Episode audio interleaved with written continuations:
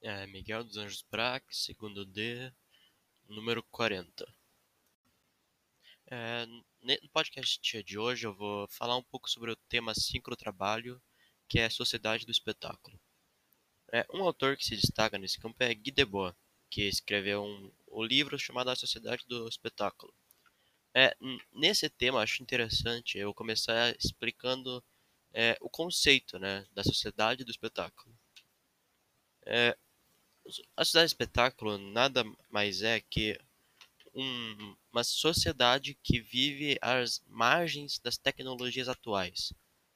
É, por exemplo, uns indivíduos que tendem a utilizar mídias sociais, redes sociais e ferramentas, é, principalmente tecnológicas, para conviver em sociedade. Acho interessante a gente falar é, por que, que a sociedade do espetáculo existe.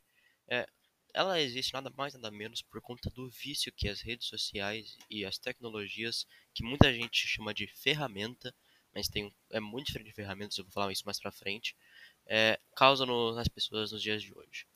E que é viciante, é algo que não pode se negar. O próprio ex-designer ético do Google, é, Tristan Harris, afirmou ao sair da empresa que tem pelo menos 10 designers todos os dias trabalhando para conseguir tornar o aplicativo cada vez, cada vez mais viciante, para que mais pessoas consigam utilizá-lo.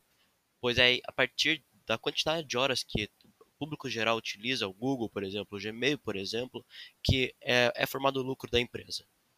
O próprio CEO e co-criador da empresa, Crashlytics, é, Jeff Saber, afirmou que cada ação que é feita em, aparelhos como celular e computador é cuidadosamente monitorado pela própria programação do aplicativo para que depois ele consiga ver o que cada pessoa individualmente pesquisa e gosta de ver em seu aparelho para que consiga é, expandir e divulgar mais informações para que as pessoas fiquem mais tempo ainda no celular e ou computador ou qualquer outra mídia como Twitter, como Instagram. É, para finalizar esse pensamento, é legal falar é, da onde que grandes empresas e mídias sociais conseguem tanto dinheiro, tanto lucro. Então, é nada mais, nada menos que quem acessa ela é o próprio produto. E como tanta gente acessa, elas conseguem tanto dinheiro. Mas aí vocês vão perguntar, da onde? Como assim eu sou o produto? Como que eu sou vendido para quem? Então, não é você que é vendido. As informações que são repassadas para quem entra nessas mídias sociais é, são vendidas. É, grandes anunciantes, vou dar um exemplo aqui. Por exemplo, não é normal você entrar num site como OLX e depois entrar em qualquer outro, como YouTube, e ver propagandas do produto que você estava procurando, porque a informação da OLX é, foi vendida. O YouTube está repassando a informação ali. A, e essa repassada de informação é o produto que eles vendem. Muita gente defende celulares, mídias sociais, computadores, falando que são apenas ferramentas. Então agora eu vou explicar o que eu tinha falado antes, porque não é apenas uma ferramenta. É, para isso eu citar antes uma, uma ferramenta de verdade, por exemplo, uma bicicleta. Ninguém nunca ficou triste quando a bicicleta surgiu. É, as pessoas começaram a usar as bicicletas, no caso. E ninguém disse, meu Deus, arruinamos a sociedade.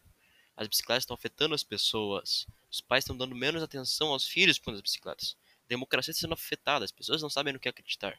Nunca dissemos nada sobre isso, sobre uma bicicleta, por exemplo. Agora, quando algo é realmente uma ferramenta, essa ferramenta fica parada, apenas esperando alguém para usá-la. Agora, quando algo não é uma ferramenta, essa coisa exige coisa de você, te seduz, te manipula, pedindo para que você faça algo. E a tecnologia deixou de ter o papel de ferramenta para se tornar um vício e um meio de manipulação para toda a população pois as mídias sociais não estão apenas lá esperando para ser usadas, elas têm os próprios objetivos e têm formas específicas de alcançá-los.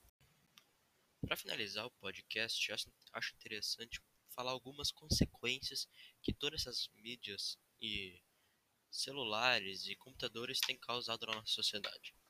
É, uma das principais, acredito que seja a comunicação, pois a comunicação se alterou muito nos últimos anos.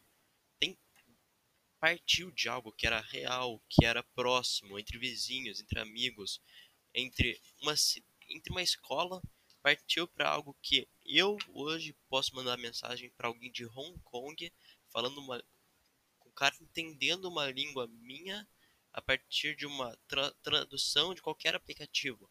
É, ou seja, partiu de algo bem mais real para uma coisa superficial mediada por meio de programações tecnológicas que tem alguém no comando de tudo. E obviamente uma mudança tão grotesca como essa impacta na sociabilidade das pessoas, na educação das pessoas, até na própria cultura das pessoas. E a pior parte, eu acredito que seja de tudo isso, serem os fundadores e os CEOs atuais dessas empresas não estarem minimamente preocupados para tornar seus próprios aplicativos e aplicações menos viciantes para o público geral.